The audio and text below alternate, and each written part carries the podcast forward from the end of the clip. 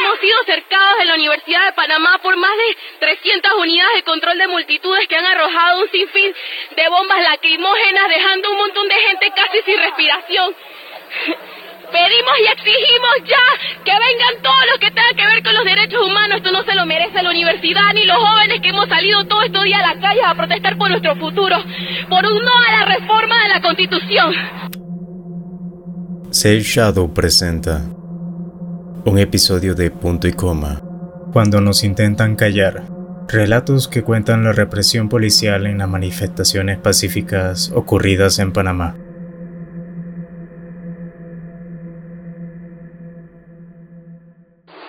Yo recuerdo, yo recuerdo bien que yo era mayor jefe de, zona en Colón. Un diputado deshonesto eh, había hecho mal uso, así que se había robado, hizo un, uso incorrecto de 15 mil balboas que había para hacer el, gimnasio a la escuela secundaria, la, a la escuela de Bravo. Cuando los líderes estudiantiles se dieron cuenta que se habían eh, desaparecido la partida, organizaron una manifestación, salimos, salimos al comando de la tropa a imponer el orden, a, propiciar la pacífica convivencia. Eh, gastamos mil bombas lacrimógenas, figúrate, mil bombas lacrimógenas, saturamos de gas a todo Colón y después que me mandan el recibo del G4 me dice que habíamos gastado 30 mil balboas porque cada bomba costaba 30 balboas.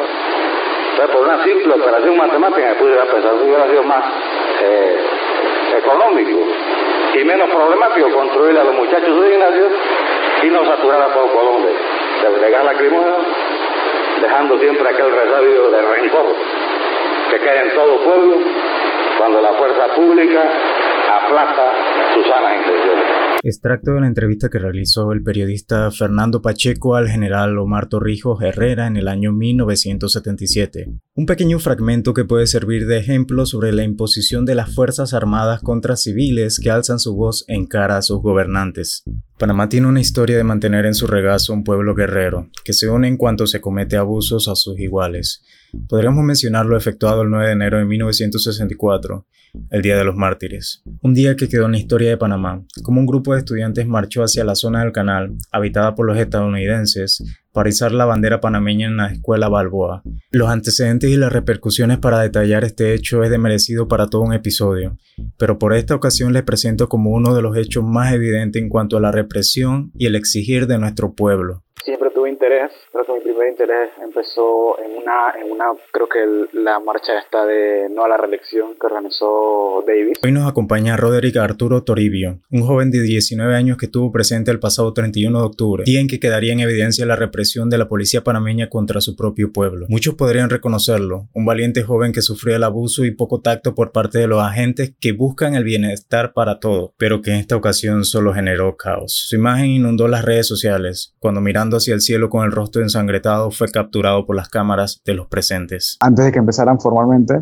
el tema de la isla Boná, hubo una protesta eh, por que no querían que se vendiera la isla Boná, por querer cuidarla. Y recuerdo que fui y solo fueron como unas, sin mentir, fueron como 11 personas. 11 personas y me llamó mucho la atención el hecho de que las publicaciones que compartían tenían 10.000 likes, no sé cuántos mil comentarios y y todo era, había como, era muy mediático lo de la Isla Bona y que al momento de, la hora, pues no. Nos cuenta un poco sobre su percepción de las manifestaciones, cómo se percibía este sentir entre la población desde meses atrás, pero que no existía una perpetua participación de la población. Entonces yo mismo entendía de que temas como ambientales o pan deportes o cosas así, de repente no, no se iban hasta que llegó el, no, no recuerdo exactamente por qué, pero sí recuerdo que fue un 30 de julio y ahí anda apenas empezaba como a cocinarse esto de las reformas, porque también había, eh, ese mismo mes creo que el profesor Bernal, el de Cuco, Ciudadanos Unidos por la Constituyente, empezó con el tema de hacer la constituyente, de recoger firmas, entonces ya la gente poco a poco se iba como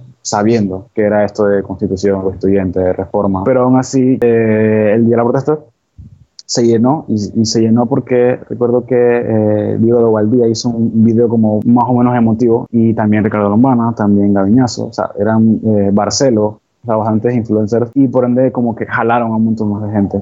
Y ahí fue la primera vez que yo como formalmente asistí, no conocía a nadie, fui, solo y me, gustó, me, gustó que, que había diferentes eh, edades, que había muchos motivos, que había gente que protestaba por, qué sé yo, seguridad, etcétera, porque toda esa gente entendía, entendía de que el, el problema principal y la solución principal para cada uno de esos problemas eran las reformas. En un inicio, aunque con poca participación y organización, se mantenían las manifestaciones. Figuras públicas calaban y de esta forma llegaba el mensaje a más población. Políticos como Ricardo Lombana, influencers como Gabinazo, Diego de Valdía, hacían videos en sus redes sociales que hacían el llamamiento. Luego de esto nos trasladamos hasta el martes 29 de octubre del 2019. Pero antes de ese martes pasó lo de la universidad, que eso fue lo que en verdad sí motivó completamente todo. El día que los estudiantes entraron a la asamblea por lo del artículo este problemático con las universidades públicas y privadas, ese día la gente automáticamente al día siguiente fue y como vieron las imágenes de que de que las, los universitarios entraron y, que pusieron esto, estos pinchos arriba del, del cerco perimetral de la asamblea, la gente se sintió como apartada, la gente se sintió como enojada. Y a raíz de eso fue el día siguiente que apenas nos congregamos afuera de la asamblea, de una vez empezaron a tirar eh, las pimientas, los lacrimógenos, eh, tumbaron una parte del cerco perimetral, eh, también se encendió una palma, también se empezaron a incendiar cosas al frente de la asamblea.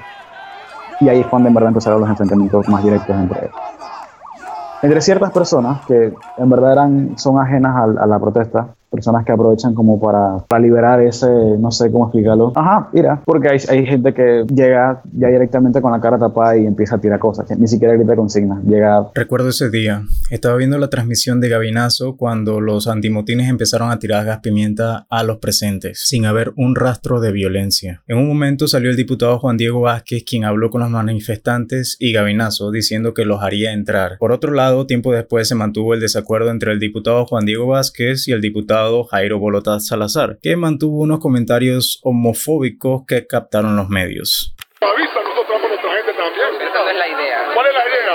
De que ellos revienten la Esa no es la idea. ¿Ah? No entrar aquí. Ya nosotros dijimos no al matrimonio gay. Y punto. Ya. Ya nosotros dijimos no al matrimonio gay. Que allá pueden entrar los gays, bravo por nosotros, no lo vamos a entrar. ¿Por qué no se les puede permitir entrar una... No, ¿y por qué vamos a dejarlo entrar a ellos? Porque son gays. ¿Y por qué no dejan entrar al pueblo entero? Panameños. No, ellos son gays. Ellos, La diferencia de un gay... no pueden entrar. No, no señor. En un inicio se trató de desprestigiar las manifestaciones.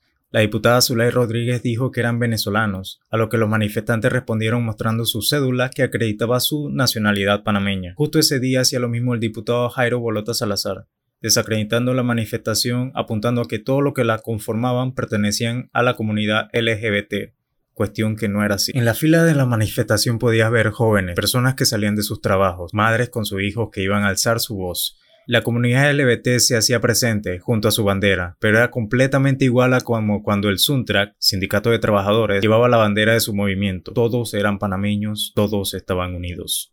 Y el día siguiente, el día miércoles, que fue lo de la, fue lo que pasó esto en que se hizo una marcha de la la marcha, la marcha se hizo no estaba planeada la marcha se hizo por la cinta costera. Eso no, no estaba para nada planeado. Se iba a hacer lo mismo de quedarnos en la asamblea porque la gracia de mucha gente pregunta de por qué martes a las 4 lo del martes es casualidad pero lo de las 4 es porque mucha gente dice que no, porque no se protesta un domingo, porque es un día libre, porque no tiene sentido protestar si ellos no, no, no escuchan, si los diputados no escuchan. Nosotros sentimos de que ellos no pueden legislar cómodamente si primero tienen ruido y tienen presión social de que, oye, afuera hay mira el gentío que está. Por eso se hacía a las 4. Y también porque ah, hemos tenido gente adentro que nos manda notas de voz a gente de afuera y en verdad se escuchan lo- los gritos y las consignas, se, escuchan claramente. El día miércoles, que ya un día antes del incidente, que fue que ya, ya por lo menos amigos míos que, que no que no iban cuando yo les decía después de verlo de la universidad, lo del día martes, ya empezaban a ver como, oye, esto, esto está en serio, esto, esto hay que ir. Y gente que nunca fue empezó a ir. Gente que vive lejos, gente que en verdad te decía que, hasta que te contaba lo, lo, lo difícil que era para estar ellos ahí, pero que estaban. Y ese día eran las cuatro y media, o sea, y finalmente empezaron a decir que se empezaran a juntar. Apenas nos empezamos a juntar al frente del, perímetro, empezaron de una vez automáticamente a tirar gas, automáticamente. Y no había nadie, nadie, tiró nada, nadie se montó a la cerca, o sea, nada más se acercaron y tiraron el gas de una vez. Y eso siguió así toda la distancia como hasta las seis, que ahí estaba Franklin Robinson, otras personas, y dijimos como, oye, estamos todo el día aquí, llevamos tres horas recibiendo gas y, balas de... Ellos tienen unas balas de paintball que son como lacrimógenas, todo el día recibiendo esas cosas, balas de goma, ya estamos cansados. Pues. Y nosotros dijimos que como que mira, somos un montón, vamos a arribamos a marcha y salimos aquí a las 5 de mayo que de repente la gente costera les va a costar más tenernos como encerrados. Cuenta sobre los infiltrados. Un grupo de personas que se habían unido a las manifestaciones estaban haciendo caos, tirando piedras a los metrobuses. El grupo a cargo de la marcha les llamaba la atención y acto seguido se les saca. Estas mismas personas fueron las que al pasar cerca de la sede del PRD hacen daños en los previos. El grupo se les señala y la gente misma se aleja y se les empieza a decir, porque ellos actúan, nosotros nos hemos percatado de que en donde hay más gente eh, con, eh, acumulada, en tal tumulto de personas es donde más incidentes pasan, porque ellos se cubren de alguna manera entre el gentío, por así decirlo. Y cuando tú los separas, te alejas y los dejas y los señalas, ellos se terminan yendo, por vergüenza, por lo que sea. Incluso hay unos compañeros que les quitan las, las máscaras, los pañuelos, y como saben que están haciendo mal, no se atreven como a contradecirte. Y nos hemos dado cuenta que en verdad hay gente que vive cerca del área, gente que en verdad no tiene nada con la protesta, gente que aprovecha para hacer ese tipo de vandalismo. El día miércoles empezaron a ver los primeros abusos, ocurridos debido al área de manifestación. Era un área demasiado grande, lugares que no podías llegar a ver muy bien. La represión ocurrió cuando empezaron la marcha de la cinta costera a las 5 de mayo, luego a la sede del PRD. Ya los antimontines les estaban esperando. Policías desde la distancia los veían y empezaban a tirar desde gas pimienta hasta balas de goma. Personas alzaban las manos, pedían que no se les disparara o que se les llenara de gas, pero aún así seguían. En este punto vuelven a intentar regresar a la cinta costera Viendo la forma de llegar, los policías empezaron a cortar el paso. Y aquí cuando ocurre el famoso incidente del policía que saca el arma. Según lo que nos cuenta Roderick, quien era testigo unos pocos metros, nadie estaba mostrando signos de violencia hacia el policía. Él, aunque pareciese que lo hiciera en modo de defensa, era ilógico. Todos estaban desarmados. Casi no que hubiera cierta como represalia de parte de la misma policía y de parte de la misma gente. Porque yo considero de que eso es algo que, a pesar de que uno vea cómo es la historia de Panamá, uno no está como acostumbrado a verlo. Y más que todo que son, la mayoría de los que están ahí son jóvenes que no están acostumbrados a ver esas imágenes, por lo menos aquí en Panamá. Entonces, justo después de ese incidente, eh, que después estábamos marchando hacia la cinta costera, se nos cortó el, el, paso y se dividió, la, se dividió la marcha en dos y se empezó a represar allá full de parte de la policía con la gente que está de camino a la cinta costera y de la gente que está tratando de regresar a las 5 de mayo. Eh, ahí empezaron a disparar de todo, balas de goma, eh, balas de salva, eh, estas balas que, las pistolas que ellos tienen de paintball, que son lacrimógenas, eh, bombas lacrimógenas, gas pimientos, o sea, todo el arsenal que no habían soltado en toda la tarde lo soltaron en ese momento. Y toda la gente estaba más que intentando enfrentarse, la gente intentaba escapar, intentaba escapar y no había lugar, porque algo que pasa de repente con el gas lacrimógeno es que uno no puede abrir los ojos porque le arden. Y por lo menos a mí me pasó de que donde hay una barbería, por ahí, eh, yo estaba prácticamente cegado y me estaban pegando las bolitas estas de paintball. Y yo estaba como, ¿cómo hago para salir de aquí? ¿Cómo, cómo corro? O sea, uno puede ver videos, uno puede ver cosas, pero en el momento uno no, como no ha vivido eso, uno no sabe qué hacer. Y yo sabía que decían de que cuando pasara algo así, o fueran a la cinta costera, o fueran para la lotería, para el Museo Frontillano, o incluso hasta para el lado este de Algo, para allá, por entrar la policía Ancon, para allá. Pero que el punto es que no, no, ya no se podían quedar. Ya la procesa se había acabado y ya que había que ver cómo uno hacía para salir de la 5 de mayo. Y ahí fue donde empezaron a arrestar gente de la, de la cinta costera, de la 5 de mayo. No te podría decir que, que, que, vi o que no vi porque no me detuve a mirar cada cosa que pasaba porque ya yo sentía que yo corría riesgo. Eh, recuerdo estar con una, una señora y como se sentían y se escuchaban los disparos por todas partes y tú no sabías qué eran porque también estaban disparando balas de salva, así que tú no sabías, no tenía miedo. Recuerdo que me escondí debajo de, a, me agaché debajo de un carro y de ahí cuando vi como una salida, corrí con la señora, luego la dejé atrás porque yo tenía miedo, entonces pude llegar a la de la Frontillana de la 5 de Mayo, del Museo Frontillano, y de ahí apenas llegué a que bajé la escalera y me sentí seguro, revisé el teléfono y estaba viendo ya las primeras fotos eh, de la gente que aprendían vi el video de, Franklin Robinson cuando lo arrestaron y lo metieron en la patrulla y le soltaron el gas pimienta. Wow. Han replegado todo esto.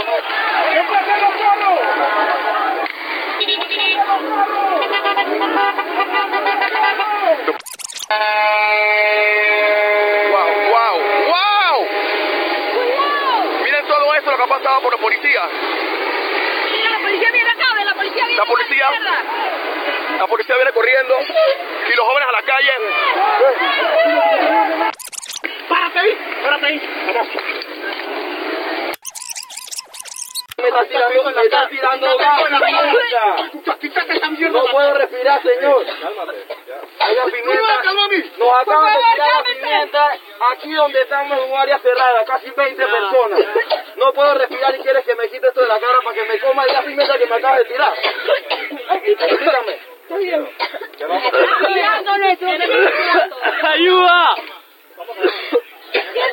Que te va a dar un ataque de asma, a mí me pica la espalda, yo no sé cómo está la gente de atrás. Hay una persona asmática. Hay una persona asmática. Hay una persona asmática, la tienes ahí enterrada. soy asmática. Está bien, no te importa, yo sé que no te importa. Nada más te lo Y ahí empezaba a sentir que, o sea, miedo, miedo de, de decir que esto se estaba poniendo violento, esto ya se decía como que esto se va a poner como Venezuela, mira cómo la policía re- responde ante nada. Y ese era el detalle, de que mucha gente decía que no tiraran piedras, mucha gente trataba de calmar las aguas, mucha gente alzaba las manos. Eh, en esa corredera, incluso yo me puse de rodillas con otro grupo de personas, unas 15, y alzamos las manos y aún así nos dispararon de las balas estas de gomas y de, y de paintball. Y no, yo, yo por lo menos no entendía qué tenía que hacer para que no me hicieran daño. Y yo entendía que nada, que solo había que salir de ahí. Y yo pensaba que el día siguiente, si ese día fue así, al día siguiente, día jueves 31 de octubre, iba a ser peor. Y efectivamente. En otro lugar este mismo día estaba Ana Barzallo, una joven que asistía a las manifestaciones pacíficas. Eh, asisto a las protestas porque me siento igual de comprometida con mi país a pedir lo que es justo, lo que es democrático y ejerzo mi derecho a la protesta, poder manifestarme de forma pacífica. Estuve a eso de las 7, 7 y 15 de la noche en el área de la cinta costera, donde se estaba llevando a cabo eh, una manifestación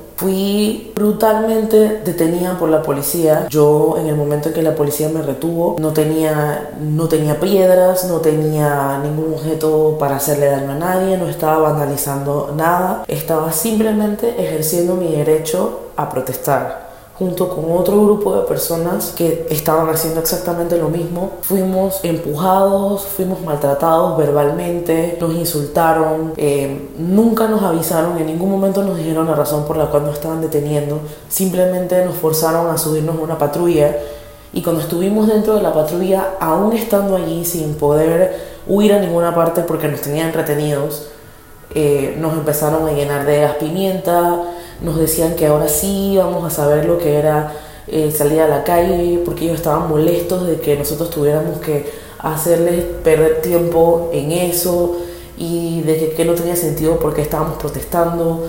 Eh, la verdad es que yo en ese momento sentí muchísimo miedo porque uno de ellos me dijo a mí y a otra chica que estaba conmigo, que también estaba en la patrulla, nos dijo que a él no le importaba que nosotros fuéramos mujeres. Si nosotros no cooperábamos, igual él nos iba a, golpear, nos iban a llenar de gas hasta que se sintieran satisfechos. Yo me sentí, todo el tiempo me sentí súper insegura, me sentí muy triste, porque jamás pensé que pudiendo estar en un lugar, en un país democrático, en un país donde yo puedo salir a la calle a expresar mis, mis pensamientos y mis ideas, me fueran a reprimir y a tratar de esa manera. Mm, Nos tuvieron casi una hora, una hora y media en esa patrulla con otro grupo de personas, personas que hasta ni siquiera tenían que ver con la protesta, eran personas que eh, los medios de transporte habían, se habían detenido en la cinta costera porque la policía no los dejaba avanzar. Eh, estuvieron desalojando a la gente de los buses y había muchas personas que no tenían nada que ver con la protesta y terminaron también retenidas por la policía. Personas que estaban haciendo ejercicio, haciendo deporte, caminando, paseando. Es más, había unas personas que estaban conmigo, dos chicas, acababan de salir de una mezquita que está cerca del área. Ellas simplemente estaban caminando por la cinta costera y por el simple hecho de tener un velo se las llevó la policía. Todo el tiempo fue maltrato, fue, fue una situación muy, muy incómoda y no se la deseo absolutamente a nadie. Después de que ya nos tuvieron en esa patrulla, no sabíamos a dónde nos iban a llevar, tratábamos de preguntar, de cuestionar a la policía a dónde nos llevaban, por qué nos llevaban, simplemente nos callaban, nos que nos calláramos la boca, nos llenaban de gas pimienta en la patrulla, donde no había ni siquiera por dónde respirar, nos estábamos ahogando, había gente herida, gente que, muchachos que habían llegado ahí, los habían golpeado para poderlos agarrar, había un chico que tenía toda la cara rota, tenía varias heridas en la cara de golpes, eh, había otro que tenía eh, la pierna golpeada, estaba cojeando una pierna. Em, la verdad que cuando llegamos al cuartel de Ancón fue que nos informaron que pues, estábamos ahí, pero en ningún momento nos dijeron por qué ni qué era lo que iban a hacer con nosotros. No, pude, no pude aprenderme o, o conocer el nombre de ninguno de los oficiales de la policía porque todos se trataban de cubrir el uniforme con, con la ropa para que nosotros no pudiéramos verle los nombres. Eh, nos llevaron al cuartel de Ancón y ahí es otra serie de, de, situaciones que tampoco nos hicieron firmar un documento, una constancia de buen trato, cuando nosotros en ningún momento sentimos que la policía nos trató bien en el momento de que nos aprendieron. Eh, nos obligaron a firmar técnicamente el papel, porque si no lo firmábamos no íbamos a salir nunca de ahí. Al final todo el mundo terminó firmando el papel, aunque no quería firmarlo dentro del, mismo cuarto, o sea, nunca nos dejaron ir al baño, nunca pudimos hacer nuestra llamada telefónica que tenemos por derecho. Las personas que se dieron cuenta que estaba allí fue porque empezaron a correr los nombres de las listas por Twitter, por las redes sociales, y ahí fue donde se enteró mucha gente que había personas detenidas, porque la policía nunca nos permitió a nosotros hacer una llamada, nos pidieron que apagáramos los celulares, que no grabáramos, que no tomáramos fotos, que no tomáramos nada, porque obviamente ellos sabían que lo que estaban cometiendo era abuso policial y que todo ese proceso iba a estar completamente amañado si alguna información de lo que estaba pasando en ese lugar salía a la luz. Nos tuvieron ahí técnicamente 3-4 horas sentados en el suelo, eh, con las manos amarradas con sunchos, súper apretados en una, en una condición que en realidad no teníamos, mucha gente tenía hambre, tenía ganas de ir al baño, ganas de tomar agua, teníamos sed, porque obviamente o todo lo que había pasado, había gente muy nerviosa, que entre todos estábamos tratando de calmarnos, gente que por primera vez en la vida la habían detenido en una protesta o la habían detenido en general, personas, había hasta una persona extranjera con miedo obviamente a ser deportada por el hecho de que ni siquiera tenía que ver en la protesta, estaba caminando por la cinta costera cuando la policía la detuvo. Es una situación penosa, es muy feo, eh, nos sentimos muy mal. Eh, en ningún momento yo la verdad es que traté de guardar silencio, traté como quien dice de bajar la cabeza y obedecer a lo que los policías decían porque no quería meterme en más problemas nos tuvieron ahí un montón de tiempo, seguíamos preguntando por qué estábamos ahí, a dónde nos iban a llevar, no nos decían nada.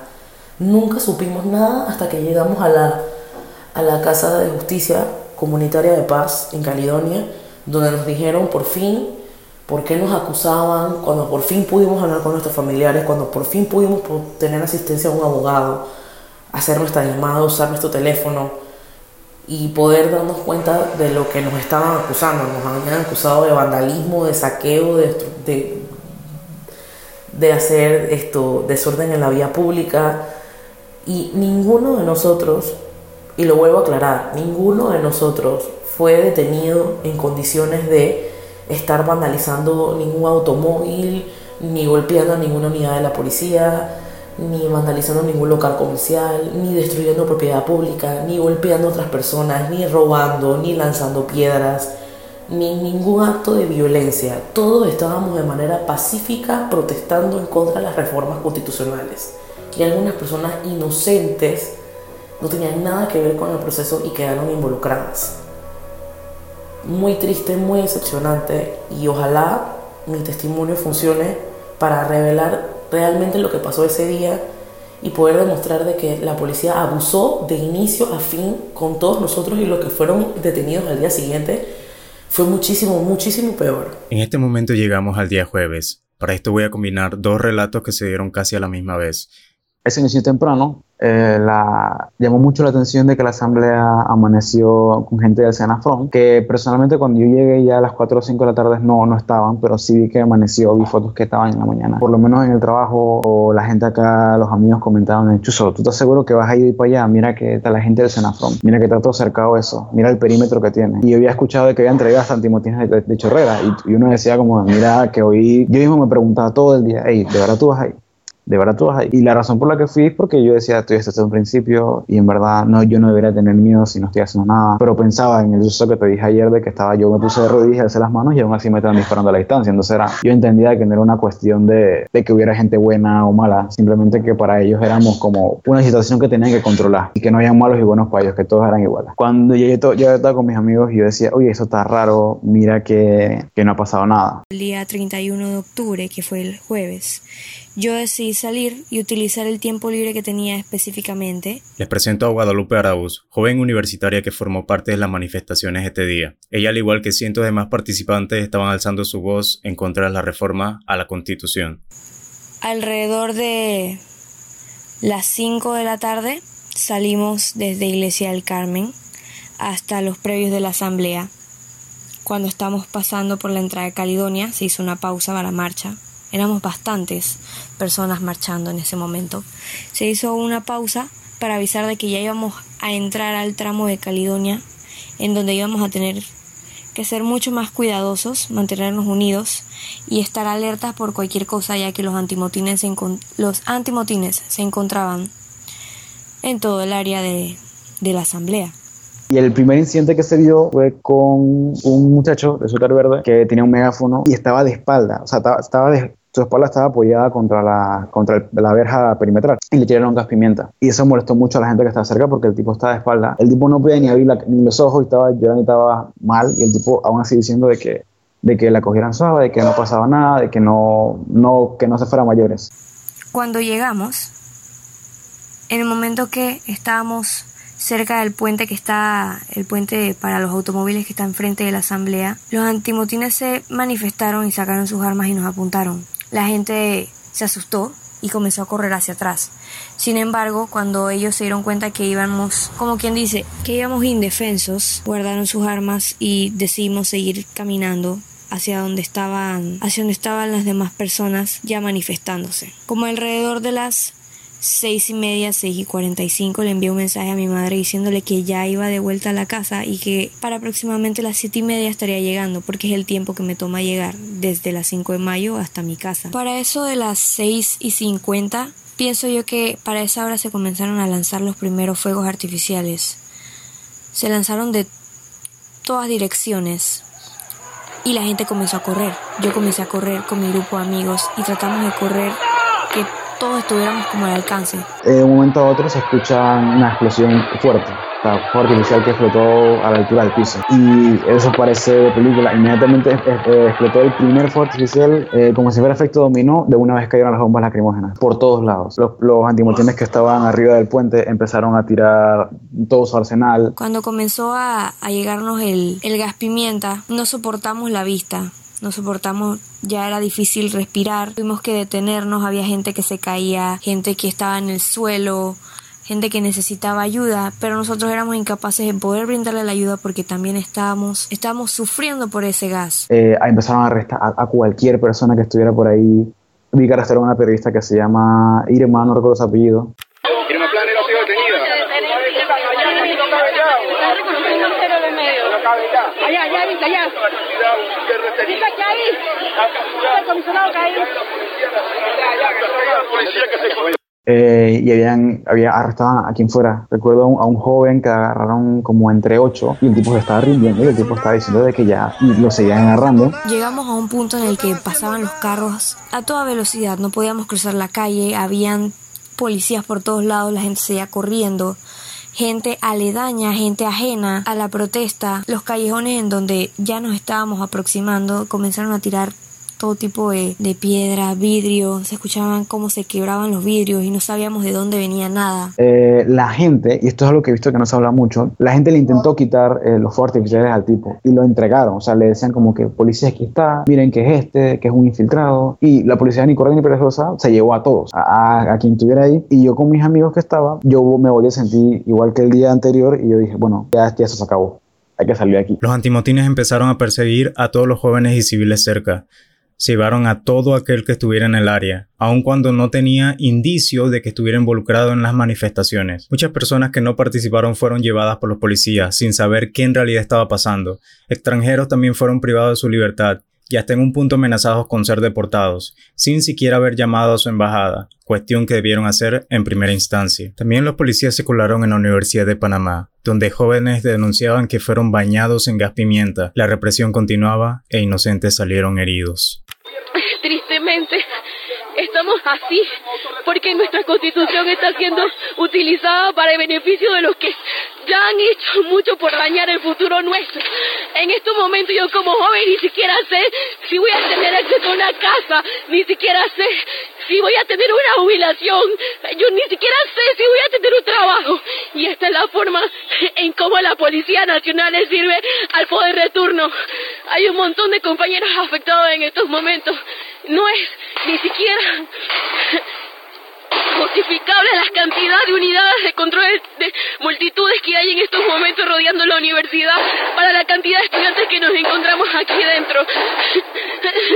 Ese pasillo que la gente corrió por allá por la, para el Museo Frontillano, que era la única estación del metro que estaba abierta, y en el camino la policía cerró esa puerta y se quedó mucha gente afuera. Bastante alterados todos y con miedo, corrimos hacia una esquina en donde estábamos todos totalmente desorientados, no sabíamos para dónde correr, la gente seguía corriendo, empujándose, mucha gente se caía y había muchos policías cerca de las estaciones del metro que agarraban a la gente y le decían que estaba bien, que podían quedarse allí. Eh, aún así, había unos oficiales, o sea, no antimotines, unos policías normales, que ellos estaban como llamando a la gente herida o la gente que no podía, pues. Y yo dije, bueno, voy con mis amigos, voy a intentar llegar allá para que para sentir más salvo, tenía que poner a la gente salvo. En, queríamos cruzar la calle y los carros, taxis, eh, mismas patrullas pasaban a, a, millón que uno no cruzaba porque en verdad te, podían atropellar. Y como todo tan descontrol, tenías que ver. Eh, cruzamos una calle y justo cuando quedamos a mitad de la calle, que había como un pedazo de acera al frente de, un lavado de un eh, cayó una bomba cerca de estas lacrimógenas. Y quedamos ahí como que dice atrapados en el fuego cruzado porque atrás habían manifestantes que todavía seguían tirando cosas, al frente venían los policías, del otro lado de la calle venían más antimotines y yo ya uno sabía lo que venía. Yo decía, bueno, nos van a arrestar, pero, pero por lo menos vamos a, está bien, era lo que yo pensaba. Estando allí, llegó un antimotín muy agresiva, de forma muy agresiva, y nos lanzó al suelo con su arma. O sea, nos apuntó con su arma, nos lanzó al suelo. Fue una oficial, una antimotín, que un amigo le comenta como que, oye, mira, esta muchacha está mal, no puede respirar, ayúdanos. A lo que responde ella como que tírense al piso, o se las meto, tírense al piso, y tírense al piso. Mi amigo lo empuja al piso. Yo, yo de una vez, yo agarré, me puse rodillas, como me estaba diciendo, me puse las manos en la nuca, me recosté al piso. Teníamos que tirarnos, que nos iban a llevar,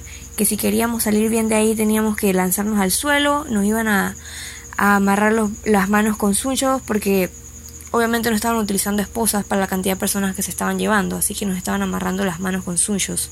Amigos, amigos y a mí nos tiraron en la misma esquina, estábamos todos en el suelo y caían botellas, caían piedras, también estaban los policías de forma agresiva. Los antimotines específicamente eran los que estaban muchísimo más agresivos que los oficiales, los demás policías. Cuando ya nos amarraron los brazos, o sea, los, las manos con los, los unchos, nos levantaron y los medios de comunicación se encontraban ahí. Eso era como un estadio de la cantidad de, de luz y brillo de, de, las lámparas de las cámaras. Y ahí es donde pasa el incidente, la famosa foto de que de que yo siento que algo me golpea. Es que y el golpe fue fuerte que ni siquiera lo sentí. De una vez inmediatamente sentí la sangre como si fuera un videojuego cuando te disparan y, se te ponen la pantalla roja. Así mismo sentí la vista roja, eh, se me tapó el oído de sangre y yo en ese momento pensé que había sido como o me habían tirado agua o algo así. Miro el, rostro de mi novia y ella dice mi nombre así agónicamente, Roderick. Y yo, yo obviamente como que, ah, algo acaba de pasar. Que estábamos juntos todos allí. Algo le pegó, no, no estoy, no tengo claramente qué le pegó, qué fue lo que sucedió con él, pero cuando yo alcé la cabeza para verificar que todos estuviéramos allí,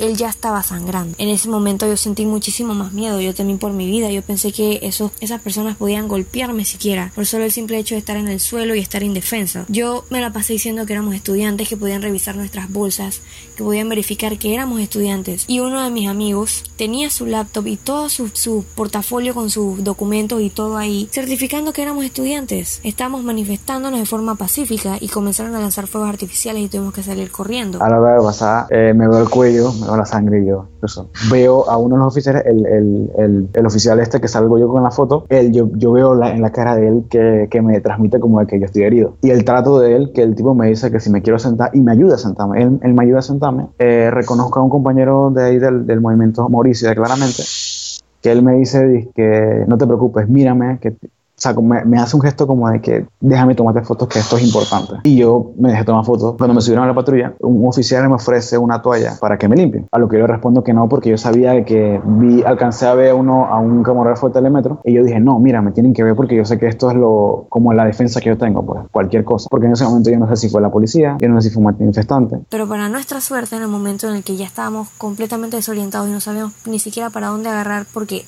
cualquier ruta ni si no había una ruta que fuese la mejor. Nos agarraron y en ese momento, ya cuando nos hicieron levantarnos del suelo con las manos ya amarradas con los unchos, nos pasearon por casi dos o tres patrullas y los patrullas estaban llenos. En un patrulla específicamente donde habían alrededor de unas cuatro o cinco personas ya adentro, había un joven que estaba vomitando por el tema del gas y al joven no lo dejaron sacar la cabeza para vomitar. ¿Hasta qué punto llegamos? Luego el policía que nos llevó, específicamente el policía que me tenía a mí, fue bastante suave conmigo. Yo le pedí de forma... De forma, o sea, yo estaba asustada, pero amablemente yo le pedí que por favor me ayudara a colocarme la bolsa, que yo no aguantaba los sunchos. Mi amigo tampoco tenía los sunchos muy apretados. Sin embargo, a él no, no le quisieron, no le quisieron aflojar los sunchos. Y cuando llegamos al patrulla, pues ya estábamos todos ahí, nos metieron a todas las personas que estaban conmigo en mi grupo, nos metieron allí con otros civiles más. A él lo recogieron del piso herido, lo único que han hecho es limpiarle la herida y tomarle puntos. No han hecho absolutamente más nada, le duele la cabeza, no lo han llevado a inspeccionar, no han visto si tiene fracturas, no han visto si tiene lesiones.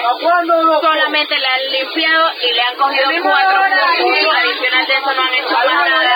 A mí me parece que todo esto es un abuso. Tuvimos un chico que se le bajó el azúcar, lo único que hicieron fue darle un examen de sangre para ver qué tal y ya más nada. Él sigue aquí en el con nosotros en condiciones deplorables. No tenemos comida, no tenemos bebida, no tenemos nada, ni siquiera explicaciones, no sabemos si nos están esperando, no sabemos absolutamente nada, no sabemos si nos van a soltar o si nos van a llevar a la casa de paz. Necesitamos que hagan algo, de verdad. Después de eso, el patrulla arrancó con los policías. El patrulla iba como loco, manejaba sumamente rápido, cada dos por tres pegaba frenazos, en donde los policías que iban con nosotros nos caían encima de lo rápido que iba y los frenazos que pegaba ese carro. Cuando llegamos a Ancón, no podría decirte una hora exacta en la que llegamos porque no nos dejaban verificar nuestros teléfonos ni nada. Quizás podrían ser las 8 para cuando yo pude revisar qué hora era. Ya estábamos todos sentados en el suelo. Ya nos habían quitado los sunchos de los brazos. Ahí en, en, en, Ancón llegó la Defensoría del Pueblo. Llegaron dos muchachas. Y una de ellas me vio y prácticamente se infartó al ver toda mi cara llena de sangre. Las licenciadas de la Defensoría del Pueblo. Y las licenciadas fueron las que se pelaron la cara frente a frente con los policías y le empezaron a decir que, oye, tiene que leerle los, los derechos, qué está pasando con ellos, qué va a pasar con ellos, cuál va a ser el proceso, para que nos dijeran, porque todos estábamos totalmente desinformados de lo que iba a suceder con nosotros. Después de un tiempo de estar sentados allí, nos tomaron los datos con nuestras cédulas y luego nos pasaron a una especie de camión que ellos tenían allí en donde nos desvalijaban todo para revisar todo lo que tuviéramos en nuestras bolsas, nos quitaban los, cordones si teníamos zapatillas, nos contaban todo el dinero que tuviéramos en nuestra propiedad, nos pedían que apagáramos los teléfonos y cabe resaltar que cuando estábamos sentados en el suelo, los policías nos dijeron que íbamos a poder utilizar los teléfonos para notificarnos con nuestros padres lo que estaba pasando cuando entráramos y subiéramos al camioncito. Sin embargo, eso nunca ocurrió. Los policías fueron bastante, bastante grotescos en el momento que nos estaban revisando. Porque ellos estaban primero registrándonos, eh, o sea, los nombres, viendo quiénes éramos, qué universidad, no sé qué, no sé qué.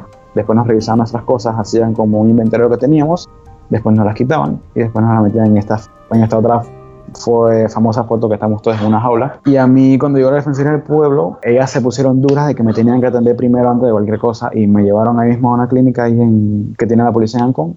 Ahí me suturaron cuatro puntos, me limpiaron y después me, atendieron bien o sea, y me hicieron el mismo proceso que hicieron con los demás y me dejaron ahí hasta las 3 de la mañana que llegó un bus, bueno, 2 de la mañana, llegó un bus que ese bus me iba a trasladar al, al juzgado de paz de Caledonia y en ese bus nos quedamos como dos horas, eh, prácticamente sin agua, sin, sin, comer, sin poder hablar con muchos de nuestros abogados, no pudimos hablar, muchos de nuestros familiares. No nos explicaban por qué nos tenían retenidos. La, nosotros decíamos eh, artículos que eran de nuestra defensa, eh, derechos humanos, todo eso. Y la policía no nos daba ninguna explicación. Eh, en ese bus estuvimos ahí acalorados, con hambre, etcétera finalmente cuando llegamos al de paz, que ahí ya estaban más los medios y, pudieron ver el estado que teníamos, ahí yo puedo decir especialmente de que el trato de la hija policía cambió, porque muchos de ellos eran eh, groseros, eh, eran toscos y no hablaban con uno, parece que no estuvieran hablando solo ahí en el juzgado de paz nos citaron a la mayoría creo que para el día 6 y finalmente fue cuando ya nos dejan ir. Luego se hace una rueda de prensa. En este aparecía el director de la Policía Nacional Jorge Miranda y el ministro de Seguridad Rolando Mirones. En ella las dos partes dejaban a entendido que donde ocurría un acto de violencia tenían la obligatoriedad de hacer el orden, pero la acción de la Policía Nacional fue deplorable usando la fuerza y llevándose a cualquiera, aun cuando se encontraba tranquilo por la calle, saliendo de su trabajo o caminando por el lugar. Todos fueron tratados como criminales, sin leerles sus derechos, privado tanto de su libertad como el poder comunicarse con sus familiares. En redes sociales, usuarios pasaban lista de personas que eran llevadas por los antimotines, pero por parte del gobierno nunca se llegó a hacer un comunicado como tal. El alcalde de la ciudad capital, José Luis Fábrega, como si viviera en otro lugar a pocos kilómetros, celebraba con fuegos artificiales la llegada de las fiestas patrias, sin siquiera hacer al respecto. Las redes sociales por parte del gobierno seguían en silencio, mientras que los usuarios en Twitter trataban de mantener a todos al tanto de lo que pasaba. Los jóvenes que se daban a libertad eran obligados a firmar un documento que certificaba que la unidad policial le había tratado bien, les habían leído los derechos y así confirmaban que todo se había efectuado con orden, aunque no quisieran, terminaban firmando el documento, ya que querían irse a casa. De aquí nos saltamos al día viernes, cuando temprano en la mañana una estudiante del Fermino II fue reprimida solo por llevar una bandera de Panamá y un pequeño cartel en el que se podía leer no a las reformas. Eh, yo vivo en Caledonia, Así que decidí ir a la estación de metro de la 5 de mayo, eh, ponerme donde en los anden, en el anden que el tren va a dirección a, San Isidro, y me paré en medio sin tapar, o sea, sin obstaculizar el paso de los de la gente que pasaba por, por la parada. Fui con un cartel, un cartel pequeño, realmente pequeño, y una bandera y me paré y tenía el cartel junto a la bandera y no decía nada. Ajá, bandera de Panamá. O sea, está totalmente callada, no decía nada, solamente era yo con el cartel y tenía el uniforme del colegio, que es el Instituto Fermino 2. Eh, entonces pasaron, eso fue como a las, o sea, yo llegué ahí, me así como tipo entre 7.55 y 8 y estuve ahí, bueno, o sea, originalmente no me iba a quedar tanto tiempo, pero eh, desde el momento en que me puse ahí, varias gente me, me decía que estaba haciendo bien, que siguiera así, que así era como se hacía patria. Entonces pasó buen rato, como pasó buen rato, como hasta las 8 y 20, 8, 25 más o menos, así que ahí pasó un tiempo como casi casi 30 minutos. Yo, o sea, cuando pasa ese tiempo, justo en ese momento llega un señor que él, o sea, es abogado. Él me dijo que él era, que él es abogado. Él se me acercó.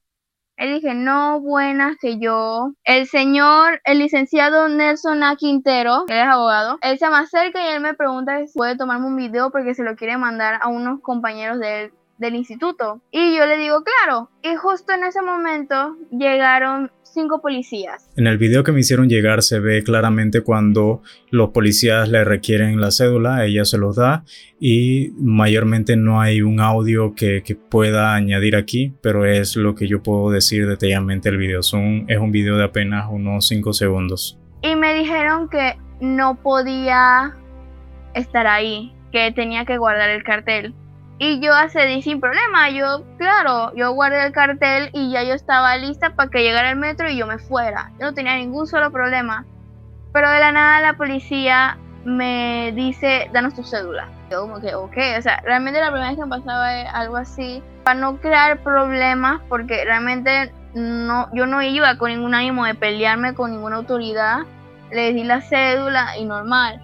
Y entonces el abogado, el licenciado Nelson Quintero, estaba, estaba pues de reclamándoles pues que no que no, no veía por qué tenían que andar reprimiendo ese acto de, de, protesta, por así decirlo, que yo estaba ejerciendo mi derecho a protestar y a la libre opinión. Y entonces los policías van y le dicen que yo no puedo estar ahí porque el metro es propiedad privada. Y el policía, ignorando lo que le decía el abogado, procede, empezó a interrogarme, me empezó a decir que donde yo vivía y y realmente el abogado me trató de detener de que no dijera nada porque realmente yo no tengo por qué andar diciendo dónde yo vivo si yo no he cometido ningún solo crimen, yo no he hecho nada. Pero los policías reclamaban que, o sea, ellos me empezaron a reclamar a mí y a reclamar al abogado, al abogado que con un cartel y van a empezar a venir otras personas con otros carteles, van a empezar a romper cosas, a tumbar cosas y van a terminar matando a alguien. Y entonces él, el abogado igual le seguía reclamando porque la policía no me quería devolver mi cédula. o sea, había gente alrededor y todo, nadie se metía, pero el abogado estaba tratando de defenderme porque la policía no me quería devolver mi cédula, no me la quería devolver y realmente me amenazaron y todo con que me iban a llevar. Y obviamente yo callada todo el rato porque realmente el abogado me dijo que no hablara, que yo no tenía por qué hablar, o sea, la cosa de que todo lo que puedes decir, pues, o sea, en tu contra, el abogado me estaba defendiendo a mí. Y realmente, si no hubiera sido por el licenciado Nelson Quintero, lo más posible es que la policía me hubiera llevado. Pero al final la policía simplemente lo dejó en un, en un, como en, mm, como en una amenaza, pero no, no amenaza como en un llamado de atención de que no lo vuelva a hacer.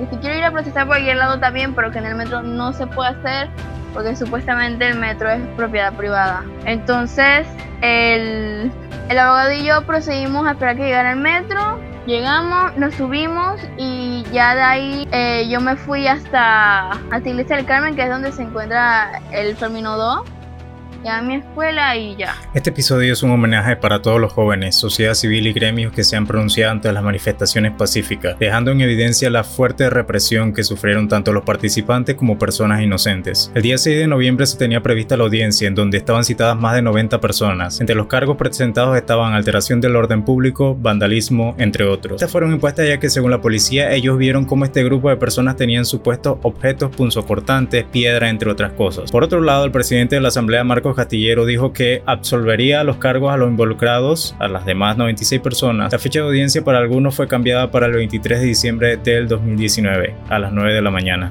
Quiero dar mi agradecimiento a Rodrigo, Arturo Toribio, Ana Barzallo, Guadalupe Araúz y Alanis Milán por estar dispuestos a grabar y contarnos lo que vivieron esos días. También agradecerle a Juan Williams por darme el permiso de utilizar su imagen que le tomó a Roderick y ponerle en la portada de este episodio. Y también a la talentosa Lene por utilizar su canción al final de este episodio. Quiero agradecer también a ti por escuchar todo este episodio hasta el final y pidiendo que si te gusta este podcast nos sigas y que compartas este episodio en todas tus redes sociales. Este ha sido un especial de punto y coma, proyecto del sitio web safeshadow.com. Con ustedes estuvo Kenneth Guerra y será hasta la próxima. De forma personal yo puedo decir que el 31 de noviembre me cambió. El 31 de noviembre marcó un antes y un después en mi vida que ya yo no veo las, las situaciones que hay en el país de la misma forma en que las veo ahora, que ya yo no tengo el mismo sentimiento por lo que pasa en mi pedacito de tierra y no hay un punto de comparación. Yo después del 31 de noviembre yo me despierto con más enojo y con más ganas de salir a la calle porque no solamente fue la represión que nosotros sufrimos ese día, sino más bien una una inspiración para seguir saliendo a la calle y seguir luchando por nuestros derechos, nuestra libertad y nuestro futuro como país, porque tenemos que ser una sola voz y tenemos que estar unidos, porque si no peleamos nosotros por lo poco que tenemos, no va a haber más nadie que lo haga. Esto es Lene. Siente mil palos al mes, ok. Siente mil palos al mes, ok. Siente mil palos al mes, ok. siete mil. ¿Pa' qué? Siete mil palos y una mediocre reforma. Esta se destruye o se transforma. Usted se instruye y no se conforma. Y le juro que no hallarán la forma de que estar junto a esa concertación. Por un par de parches a la constitución que viene de un periodo que es de terror. ¿De cuál? La de Omar el dictador, lo peor. Es que ocultan toda la verdad. No se la existencia de la transnacional. No importa si mañana no hay derecho a estudiar. Para mí eso esto se va a descontrolar. Diputados todos de pacotilla. Ninguno merece estar sentado en esa silla. Son pura botella, son pura gavilla, pilla. Aquí llegó su pesadilla y la gente en la calle lo grita. Originaria es la que se necesita. La gente en la calle lo grita. Originaria es la que se necesita. La gente en la calle lo grita. Originaria es la que se necesita. La gente en la calle lo grita. Originaria es, originaria es. Esto es Lene. Por una constituyente originaria contra la corrupción. No más parches.